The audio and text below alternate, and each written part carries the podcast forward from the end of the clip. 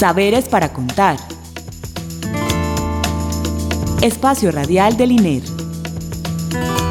Instituto de Estudios Regionales.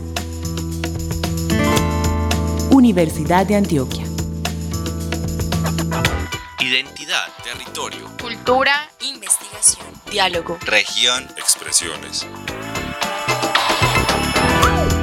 Saberes para contar.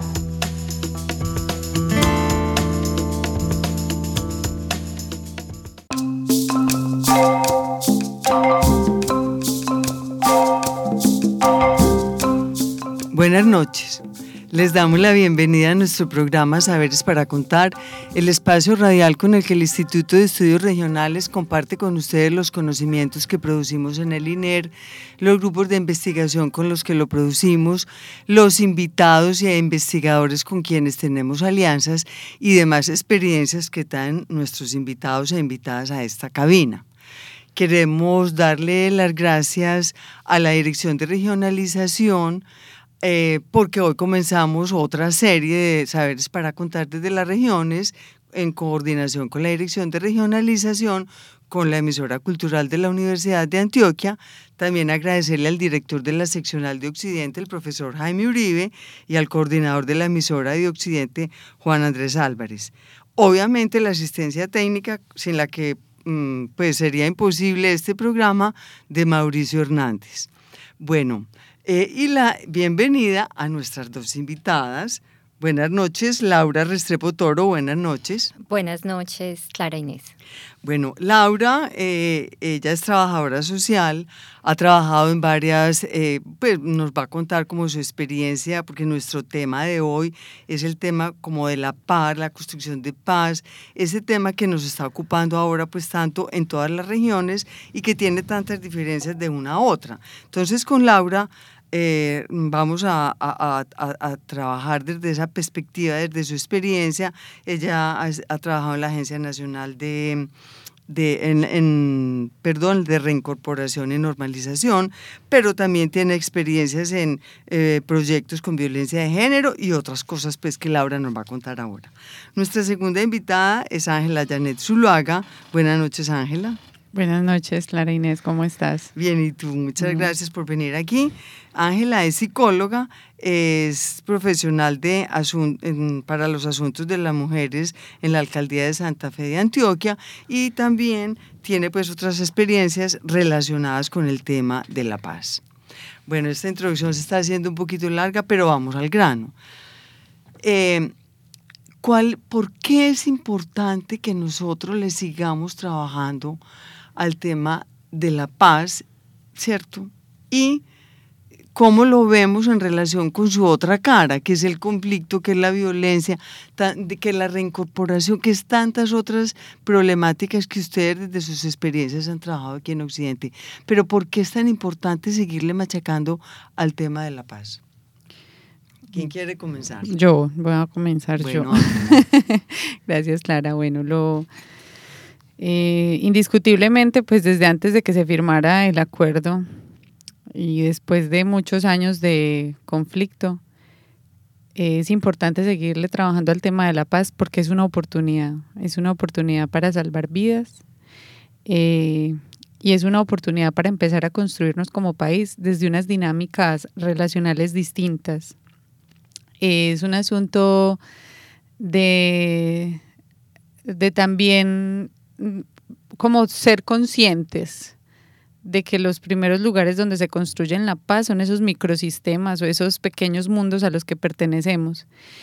Y eh, en esa medida, en la medida en que, en que vayamos también entendiendo que e, eso que también se ha dicho mucho en los medios de comunicación, la paz no es un asunto que se construya firmando un acuerdo, la paz es un asunto que se construye en el día a día. Y en la medida en que nos demos estos espacios para hablar, para construir, para, para seguir pensándonos cómo es que realmente vamos a tener un país en paz desde los pequeños espacios, desde los espacios cotidianos, eh, yo pienso que va a ser posible construir, construir eso. Me gusta mucho eso de los, de los microsistemas, de los pequeños espacios, como el de lo cotidiano que habla Ángela. Pero sabemos también que hay otros como procesos grandes, ¿cierto, Laura? En el que a ti te tocó trabajar, que fue todo el tema de la reincorporación, que son los grandes procesos para la construcción de paz. Podríamos referirnos, o sea, desde lo, o sea, eh, eh, desde lo grande y desde lo pequeño, y en este caso, ese gran proceso, ¿tú cómo lo ves desde tu experiencia y qué ha quedado eso? ¿Cómo lo analizas, eh, Laura? Bueno, yo para dar un poquito de contexto, hasta el año pasado estuve en la Agencia para la Reincorporación y la Normalización, antes Agencia Colombiana para la Reintegración, que es la institución destinada por el gobierno nacional para eh, hacer el proceso de reintegración y de reincorporación de las personas a la vida civil o de los excombatientes. Pero no solo se queda ahí, sino que es también esa apuesta por la construcción de paz en los territorios a partir de unas actividades comunitarias y demás. Eh, es un asunto complejo, eh, y especialmente en el occidente hemos vivido unas dinámicas sociales donde el conflicto sigue eh, y ha permanecido de una manera más soterrada, de una manera más, más oculta, pero que sigue pues como eh, acompañando la cotidianidad y, estas estructuras pues como al margen de la ley eh, siguen en función de, los territorios, ¿cierto? Entonces eso ha hecho que los procesos de reintegración sean más complejos porque es como una lucha eh, entre venga, este, venga que acá hay una oferta institucional, venga que acá hay unos vínculos con su familia para fortalecer, para proteger, pero entonces nos enfrentamos con unas carencias económicas, nos enfrentamos con una falta de oportunidades, donde estas estructuras terminan siendo una salida fácil, por ponerlo entre comillas, a esas situaciones personales, ¿sí? Eh, y ahí es donde el ciclo vuelve y empieza. Entonces, eh, y aquí en el occidente sí que lo vivimos pues como de manera permanente. Por eso desde la institucionalidad se ha buscado generar procesos de prevención del reclutamiento, no con la con la intensidad que se necesitaría ni con la eficiencia que se necesitaría. Hay unos inicios incipientes, pero creo que es donde se debe de poner el foco para pensar en construcción de paz en este momento, en los territorios. Sí, bueno, hay dos preguntas. Uno, eh, ¿cuál es? Porque cuando hablamos de actores armados y esas estructuras que permanecen, ¿cierto? Mi pregunta es, ¿cuál es la diferencia de esos actores en Occidente?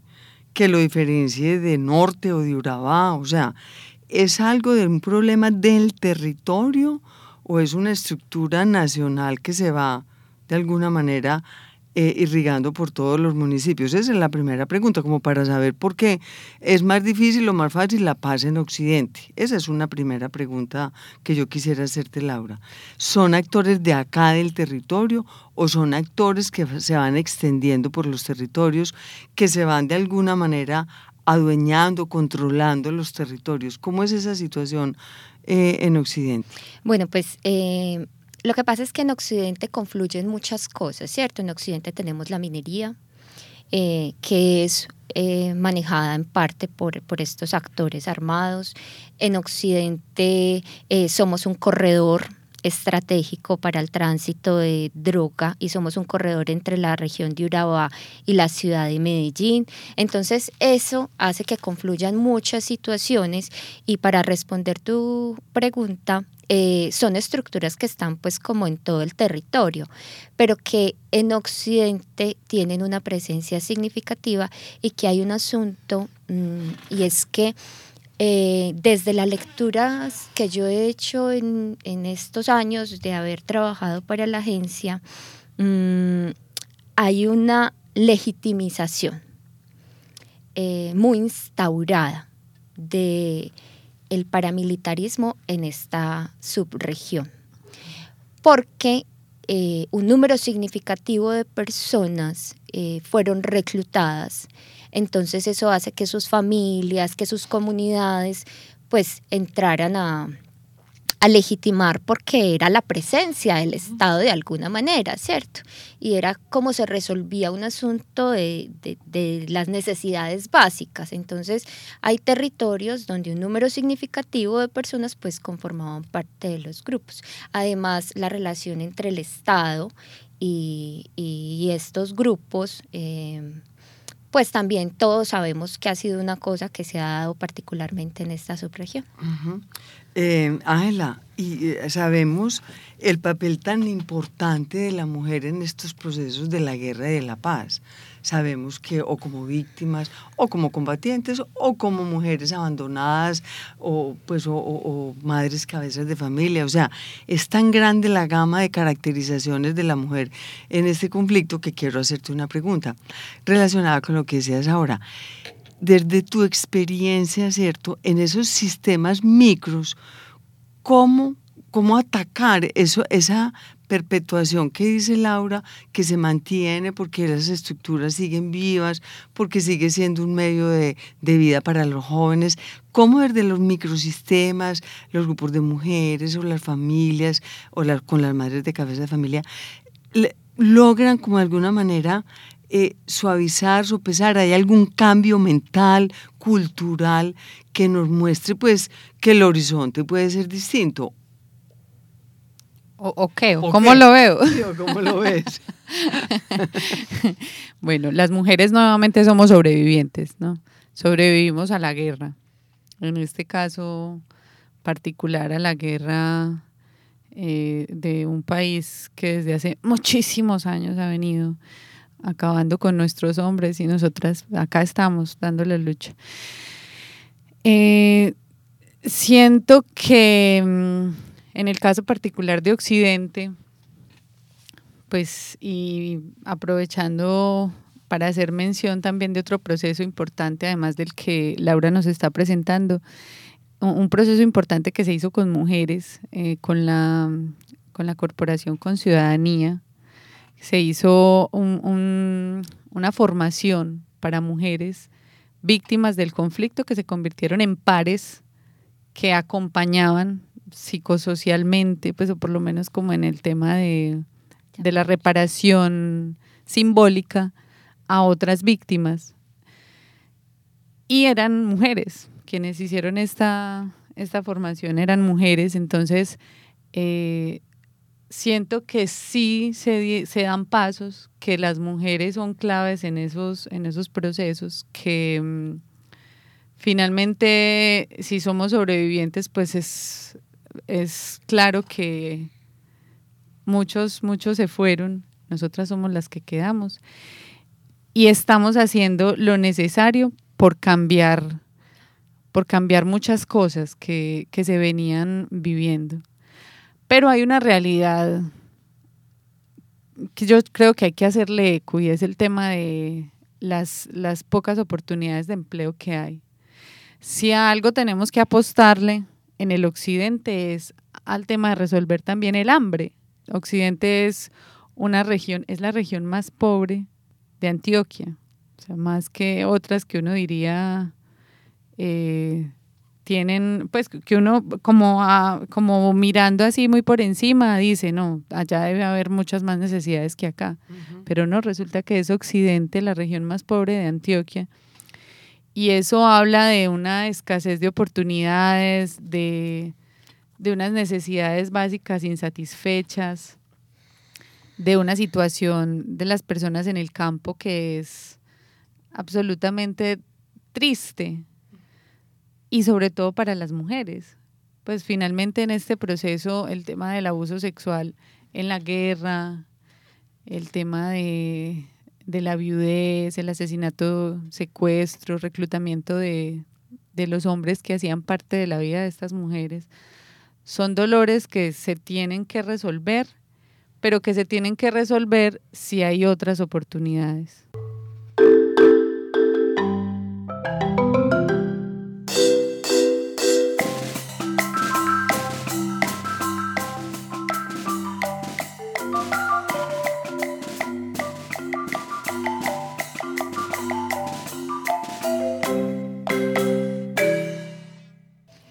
Bueno, ustedes acaban como de describir la situación general, eh, muy interesante, pero tenemos que seguir a la segunda parte de este, tema, de este tema porque se nos acaba el tiempo y es eh, concretamente cómo lo hacemos, o sea, cómo nos reunimos, a quién llamamos, eh, ya Ángela contó que hacen formación, pero formación específicamente en qué, cuántas mujeres son, cuántos hay niños, hay jóvenes, cómo hacemos para cambiar lo mismo en la, en la, con la reincorporación y la normalización.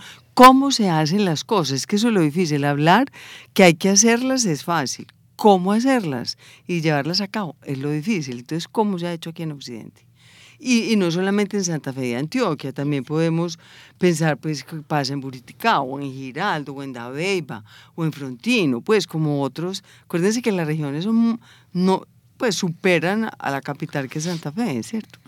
Bueno, hay, hay tres procesos, dos de ellos eh, hacen parte de, como de una iniciativa de la misma institución eh, y el tercero yo voy a dejar para que Laura lo aborde porque finalmente ella es quien, quien estuvo más al frente de, pues como de este de, de, esta serie de encuentros que también generaron un impacto sobre, sobre la vida de muchas mujeres y personas que participaron de, de esto.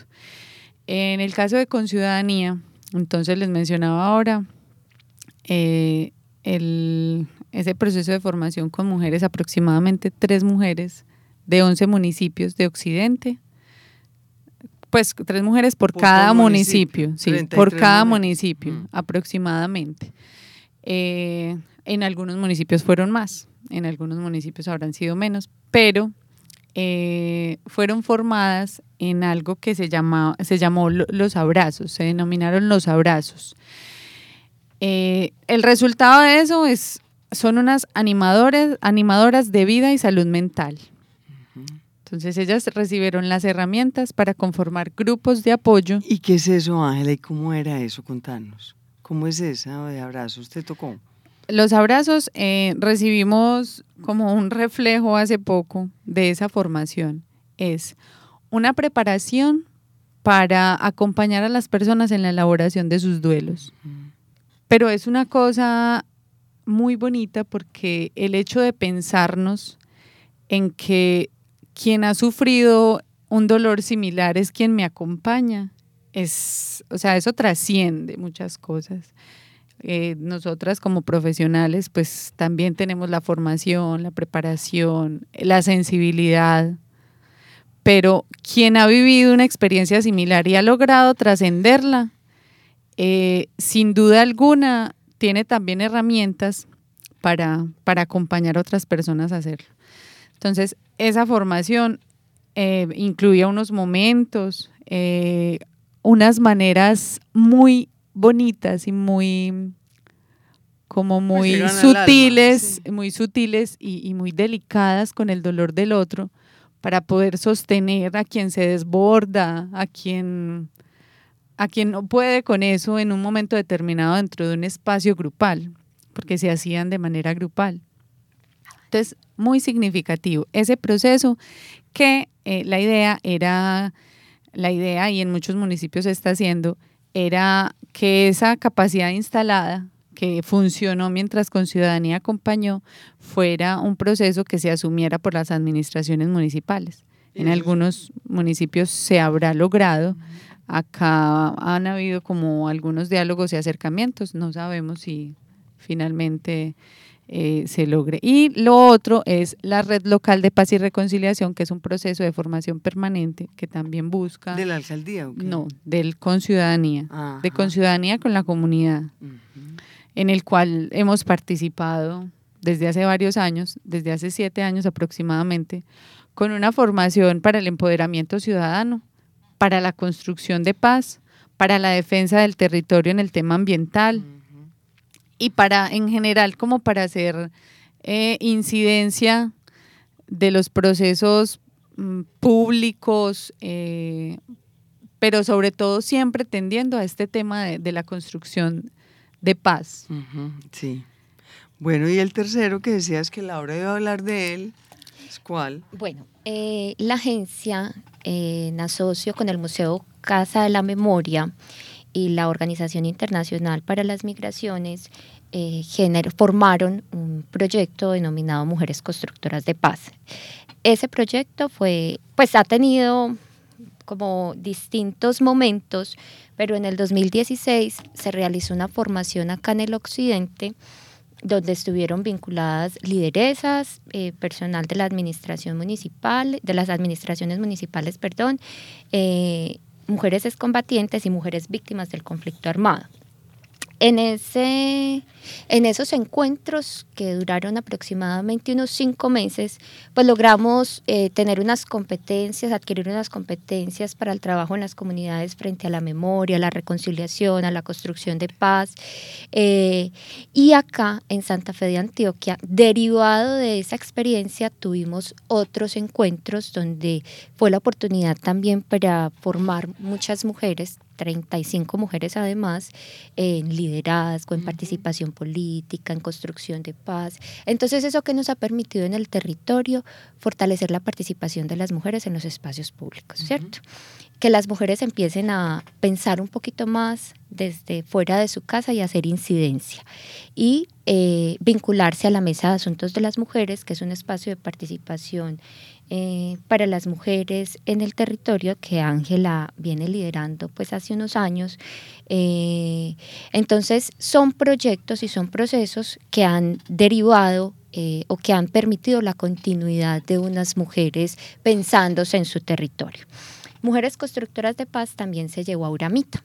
En Uramita tuvimos la oportunidad de acompañar eran 30 mujeres en cuatro veredas. Lo llevamos, que fue una experiencia muy bonita porque fue llevar a las veredas eh, temas de empoderamiento femenino, temas de proyectos productivos, temas de construcción de paz. Entonces, eso ha permitido que las comunidades empiecen a entrar en una lógica distinta y que las mujeres empiecen a pensarse como un colectivo, que tienen unos derechos y que pueden generar procesos diferentes en el territorio. Sí, es nos falta poco para que acabe el programa, pero sí me gustaría que concretáramos como unos resultados. Bueno, Laura acaba de decir, la gente se, las mujeres se han empoderado. Específicamente en qué? O sea, han logrado en su casa algo, en su vereda algo, entraron a los consejos municipales, que sé que Ciudadanía empodera para ser parte de la administración local, qué defensa del territorio han hecho, qué concretamente, o sea, cómo pasar de la enseñanza, que es la formación, a la comprensión, yo como mujer capacitada, a la acción, qué acciones específicas podemos decir, decir que, se, eh, que muestre el territorio en defensa de una vereda, en, en alguna cosa, asunto más concreto. Hay algo concreto que podamos, porque uno sabe que sí es muy importante el cambio mental de discurso, el, el, el, eh, el, tema de la salud mental, de lograr que la mujer haga el duelo, pero bueno, pero hay otras necesidades, como decía la de hambre, de empleo, pues que nos ayude toda esta capacitación a dar un paso a la acción. ¿Hay algo que podamos mostrar? Pues yo no sé, yo creo que Occidente en ese sentido ha sido y, es el gran reto que tenemos porque a diferencia de otros, otras subregiones como Oriente, donde hay unas organizaciones sociales muy empoderadas, donde hay una defensa del territorio muy arraigada, en Occidente nos falta mucho, ¿cierto? Eh, y creo que es ahí donde poquito a poquito vamos, pero eh, ha sido muy complejo, ¿sí? Y creo que aquí hay que empezar por algo y empezamos por tratar de despertar conciencias. Eh, pero era lo que decíamos ahora, o sea, en una subregión donde tenés tantas necesidades, eh, entonces pensar en participar de procesos sociales, de procesos políticos, pues termina eh, no siendo una prioridad para muchas. y creo que es ahí donde está el reto. ¿Algún resultado, Ángela, que tú nos puedas contar?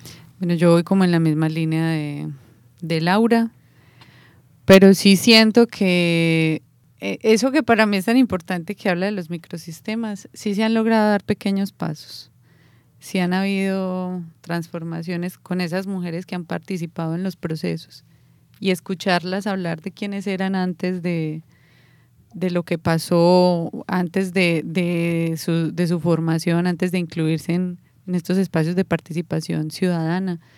Eh, sí, es, sí es satisfactorio ver eso y entender que es que cuando una persona se transforma, se transforma en otro montón alrededor. Y desde adentro. Y desde adentro, claro. Se transforma su contexto, se transforma su manera de relacionarse con el trabajo, pues con, con el empleo. Entonces, sí han habido cambios, pero falta muchísimo por hacer. Ya para terminar, ¿qué, ¿qué habría que seguir haciendo? Nuestra perspectiva de futuro. ¿Qué hacer con todas estas mujeres y cómo incorporar a los hombres también? ¿Qué, qué, tenemos que hacer enseguida? Pues, ¿qué, ¿Cuál es la tarea que tenemos pendiente? bueno, ya que pregunta Clara de, de los hombres, eh, ese es un otro reto gigantesco. Los hombres se han hecho a un lado con relación a los procesos de participación social. Los hombres están en los cargos representativos, nosotras estamos así como, como haciendo el mundo, pero de una manera menos visible. Entonces también hace parte de, los retos que tenemos como mujeres, en este momento como movimiento social de mujeres, y a eso le vamos a apostar todo. Laura, ¿tú qué dices hacia futuro? ¿Qué, ¿Qué, hacemos con todo lo que tenemos hasta el momento? ¿Qué sigue? Pues yo creo que es continuar, es continuar eh, con formación, es continuar eh, presentándole a las comunidades oportunidades y como lo decía Ángela, desde el proceso que llevamos en particular desde Santa Fe de Antioquia, se la vamos a apostar este año al tema de la erradicación de la violencia, pero también a través de los procesos de transformación para los hombres y la promoción de las nuevas masculinidades. Porque cuando un hombre cambia su perspectiva de cómo me relaciono con la mujer y cómo me relaciono con el mundo, es ahí donde realmente estamos pensando en la construcción de paz, desde la particularidad y desde el comportamiento con mi entorno próximo. Entonces concluyamos que según todo esto que acabamos de hablar, la paz para esta mesa es equidad de género, oportunidades de trabajo, empleo e ingresos, cero violencia intrafamiliar y de género y etcétera, etcétera.